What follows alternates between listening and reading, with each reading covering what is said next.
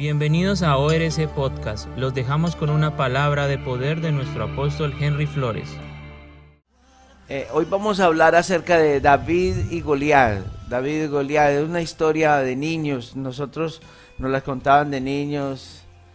Eh, pero es una historia poderosa donde un niño llamado David derrotó a Goliat, un hombre de 3.5 metros o más de alto. ¿sí? Así como lo piden las, las chicas hoy, de 3.5 metros de alto. Que vamos a primera de Samuel 17, del versículo 8 al 16 por ahora. Em,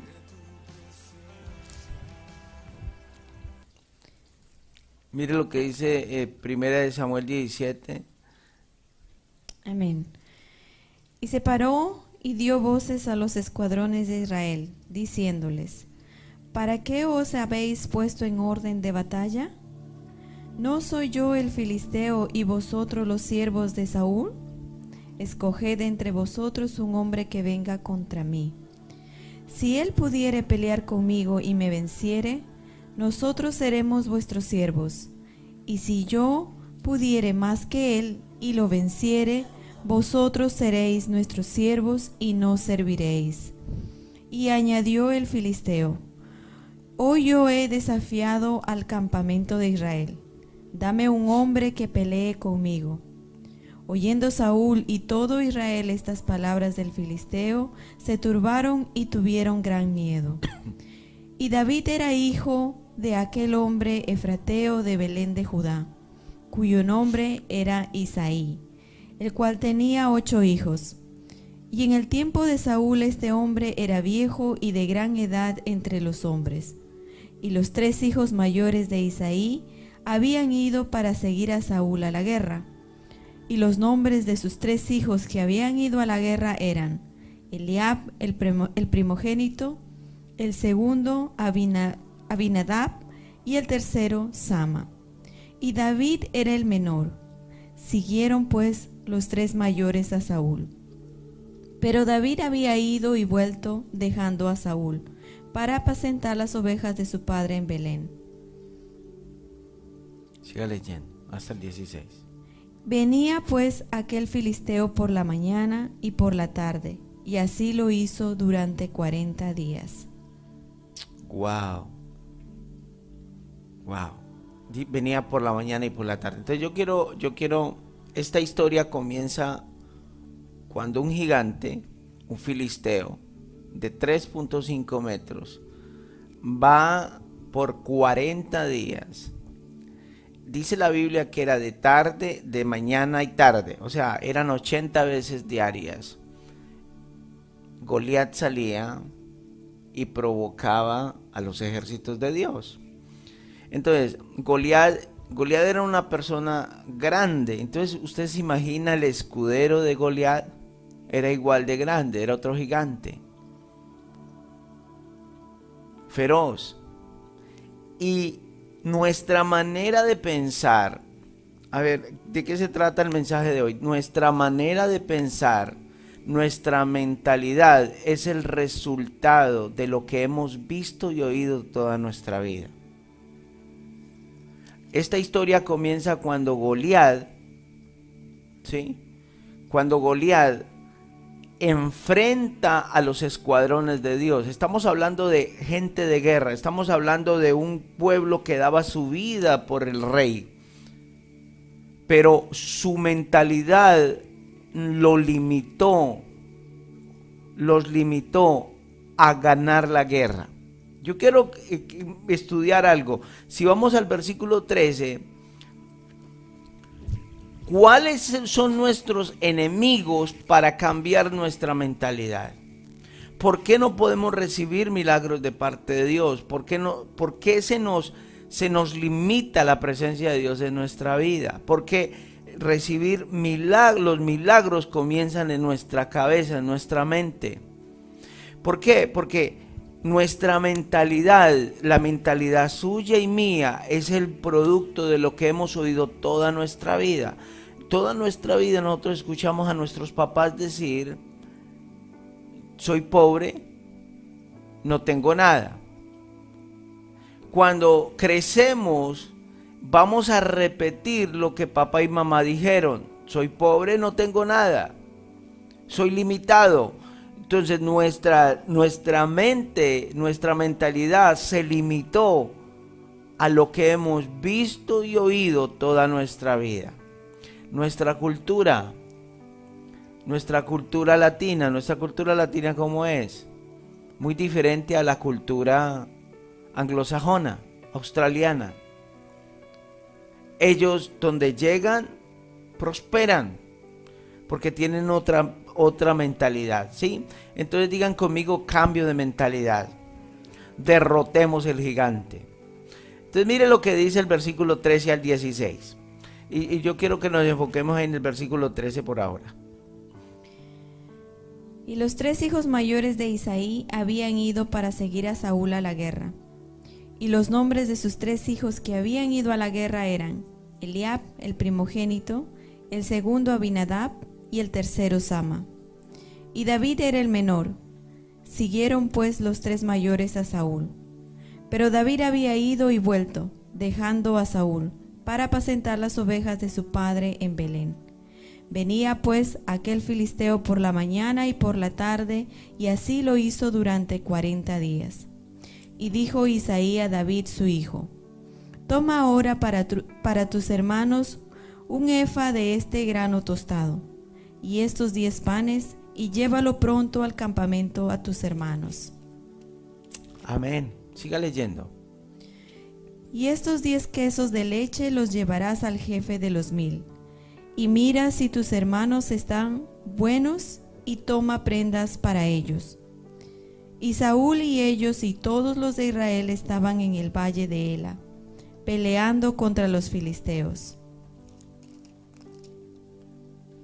Se levantó pues David de mañana y dejando las ovejas al cuidado de un guarda, se fue con su carga como Isaí le había mandado.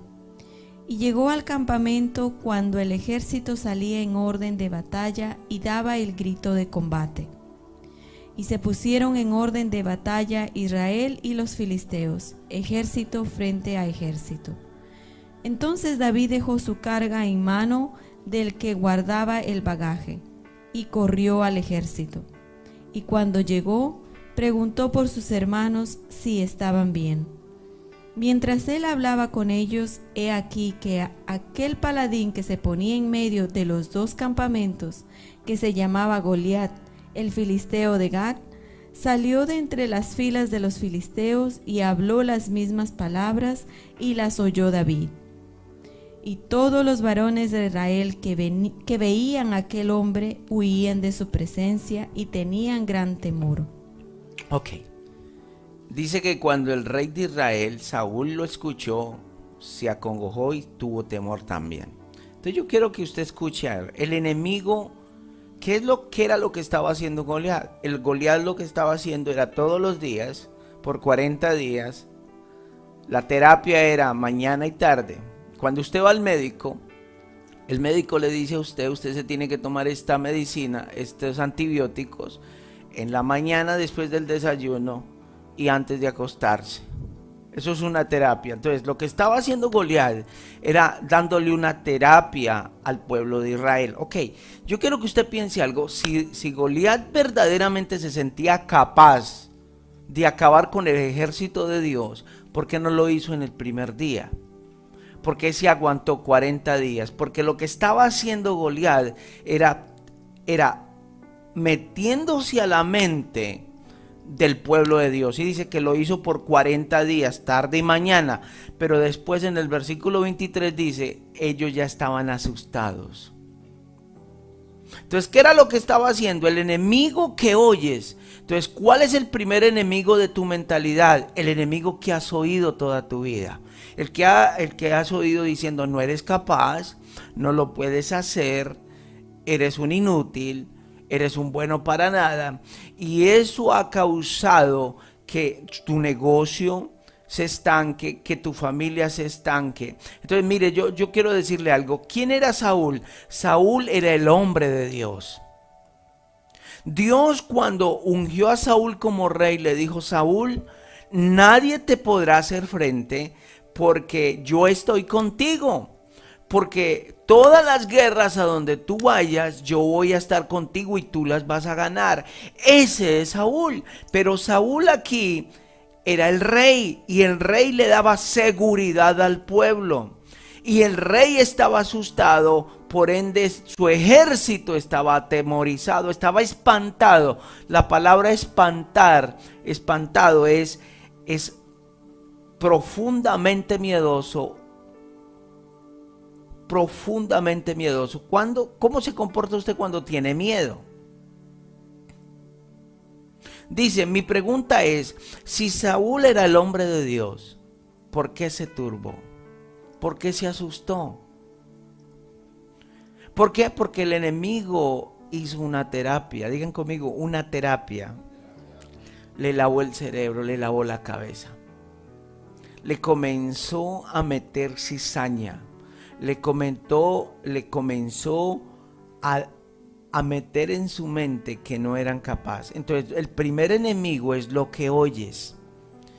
¿Qué has escuchado 80 veces los últimos meses. 40 días.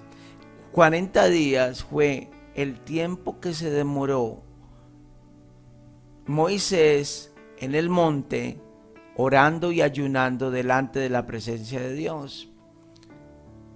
Y si usted lee, vuelve a decir que Moisés volvió a orar y ayunar 40 días, son 80 días, son 80 veces. ¿Por qué? Porque o 40, el día 40 fueron los días que estuvo Jesús en el desierto. ¿Es cierto eso? No. Fueron 39 latigazos, no 40. ¿sí? Entonces, yo quiero que, usted entienda algo. Ni, todo lo que el diablo y el infierno ha planeado con nosotros es, primero se nos mete en la cabeza. Entonces, hombres y mujeres que me están viendo o que están acá, que tienen temor de algo, porque toda su vida el enemigo los turbó y les dijo que no eran capaces de hacerlo. Pero cuando escuchamos la palabra de Dios, se supone que la palabra de Dios nos activa, ¿cierto? ¿Qué es lo que dice la palabra de Dios en Romanos 8:31? Si Dios es con nosotros, ¿quién pues contra nosotros? Dios le había prometido a Saúl que toda batalla que él fuera, no importando el enemigo, él lo derrotaría. Porque si Dios es con nosotros, ¿quién contra mí? Romanos 8:31. Amén. ¿Qué pues diremos a esto? Si Dios es por nosotros, ¿quién contra nosotros? Entonces, el primer enemigo es lo que oímos. Entonces, Saúl se preocupó más de escuchar a Goliat que lo que escuchar a su pastor. No se preocupó por escuchar al hombre de Dios, al profeta de Dios.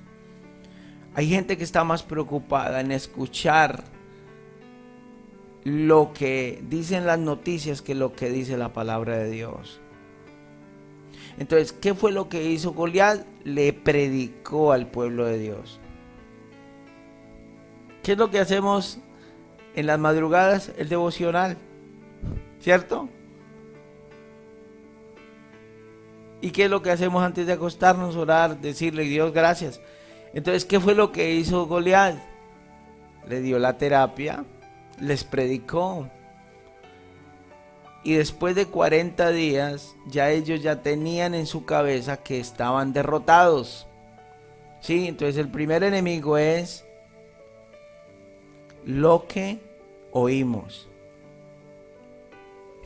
Eres un fracasado, te vas a morir, nadie te va a querer, no se la deje montar, usted mejor que todos te vas a morir sola. El enemigo le está diciendo a usted, te vas a morir sola. El enemigo le ha dicho a usted, usted es tan feo que usted ni una mujer lo va a querer. Para que, para que aunque parezca un chiste. ¿Cierto? Dios está de tu lado. Dios está de tu lado. Dios nos dio promesas y Él las va a cumplir. Si Dios está de nuestro lado, ¿quién contra nosotros? El versículo 24. ¿Cuál es el segundo enemigo? Miren, leamos el versículo 24. Y todos los varones de Israel que había que veían a aquel hombre huían de su presencia. Ok. El segundo enemigo es el temor. Ok. ¿Qué es el temor? La palabra miedo es es asombro por una idea imaginaria de lo que puede ocurrir. Eso significa, búscalo en un diccionario. ¿Cierto? Entonces, el segundo enemigo del pueblo de Dios es su vista. ¿Lo escucharon? ¿Cierto? Ellos lo escucharon. Y ese es el primer, peor enemigo el primer peor enemigo suyo para cambiar su mentalidad. Lo que usted oye. Si usted oye que usted no lo puede hacer, no lo va a poder hacer. Si usted lo entiende en su corazón. Pero el segundo enemigo del pueblo de Dios es su vista. Ellos fueron a la batalla, mire lo que dice el contexto, ellos fueron a la batalla y se encontraron con el ejército y iban a pelear. Pero dice que salió el gigante Goliat y, y enfrentó al y le dijo, ¿qué? Ustedes y cuántos más, pongan un nombre. Que cuando vieron 3.5 metros de alto, que cuando lo vieron tan alto, se echaron para atrás.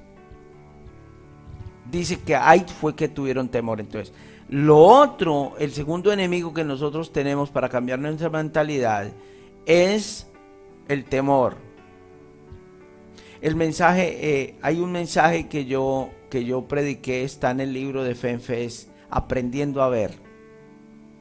Usted tiene que ver como Dios ve las cosas. Nosotros tenemos que aprender a ver como Dios ve las cosas. Nosotros tenemos un Dios más grande que Goliat. El Señor nos dijo, nos dijo, con Él nos resucitó y con Él nos sentó en lugares celestiales. Nosotros estamos sentados en lugares celestiales. A ver, Goliat medía 3.5 metros, pero nosotros estamos sentados en lugares celestiales. Yo no sé si usted entiende. Nosotros estamos donde Dios nos posicionó. Eso dice Efesios 2.6.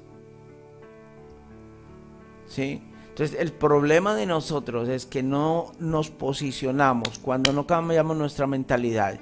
Nosotros, ¿por qué nos, atemorizamos de lo que vemos al frente? Es porque para nosotros nuestro Dios es más bajito que Goliat, que el gigante que estamos enfrentando. ¿Sí? ¿Qué es aquello que estamos viendo tan grande que puede que puedes ahogarnos?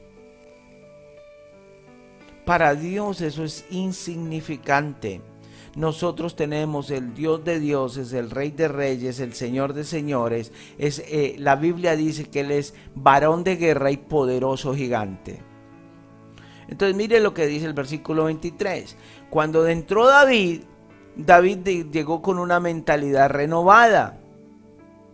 Yo quiero preguntarle algo, ¿qué tiene que ver un oso o un león con un gigante de 3.5 metros? Nada. Un león mide 1.5 metros. Pero en la mente de David lo comparó con ese gigante. Yo no sé si usted está, me entiende. ¿Por qué? Porque David sabía quién era su Dios. David sabía quién era su Dios. He dicho que David sabía quién era su Dios. El versículo 23, David entró al campamento como un mensajero, como un delivery boy. Él trajo las pizzas. Eso es lo que dice, ¿cierto? Pero David dice la Biblia, dice ahí la Biblia, dice el contexto de lo que le estoy predicando, dice que David también escuchó lo que dijo el paladín. lo que dijo Goliat. Pero ¿qué hizo David? Dice que se airó por cómo estaba poniendo al pueblo de Dios, al, al ejército de Dios, cómo lo insultaba. Usted lo que tiene que sentir es rechazo a lo que el diablo le dice. Entonces cuando el diablo te venga a hablar, rechaza lo que el diablo te dice. Cuando el médico te diga estás enfermo, usted le dice mi Dios me va a sanar. No que su, que su enfermedad no tiene cura, para usted no, pero para Dios sí tiene cura. Hay que rechazar toda palabra del diablo, toda palabra, todo conjuro del diablo. Cuando alguien te viene a maldecir, eso es un brujo y un hechicero que te quiere ver mal. Pero Dios te quiere ver bajo bendición. Mire el versículo 26, lo que dice David, la reacción de David. Entonces, sigue, sigue, perdón. Entonces habló David a los que estaban junto a él diciendo, ¿qué harán al hombre que venciere a este filisteo y quitare el oprobio de Israel? Porque ¿quién es este filisteo incircunciso para que provoque a los escuadrones del Dios viviente? Wow. Para David, Dios estaba vivo. El problema con muchas personas que no cambian su mentalidad es porque han escuchado y han visto un problema, pero se les ha olvidado que Dios está vivo. Para David Dios estaba vivo. Padre, yo te doy gracias por cada persona que me está viendo. Entre hoy y mañana Dios va a desatar milagros en tu casa. No te pierdas la segunda parte de este mensaje. Dios está comenzando a quitar estructuras que por años a mujeres le han dicho que no servías para nada, que fuiste insultada, fuiste maltratada, pero Dios hoy te está restaurando. El médico te dijo que tenías días de vida, pero Dios te dice, yo estoy vivo. ¿Quién es ese paladín? Padre, yo te doy gracias por cada persona que me está viendo, por Elena que me está viendo. Te doy gracias. Te doy gracias por, por Josué, por José y Josué que me están viendo. Padre, yo te doy las gracias por ellos, Señor. Porque estás levantándolo, Señor. Porque estás haciendo milagros poderosos en sus casas. Te doy gracias por esa mujer enferma que me está viendo. Por ese joven que se siente como, como Saúl, atemorizado. Pero el Señor te dice, yo soy poderoso gigante. Yo puedo con la deuda. Padre, en el nombre poderoso de Jesús, yo declaro sanidad, liberación y bendición sobre cada pueblo que me está viendo en este, en este momento. Yo declaro que cada persona que está siendo conmovida por esta palabra y movida por esta palabra, comience y se arrodilla ahora mismo y comience a orar a Dios. Padre, te doy gracias por este medio, te doy gracias por Oceanía Revival Church, por cada líder, por cada hombre de Dios, porque esta es una iglesia de guerreros, de Davids, que no le temorizamos a, a los retos, porque nuestra mentalidad está puesta en ti, Dios. Te doy gracias por cada vida. En el nombre de Jesús.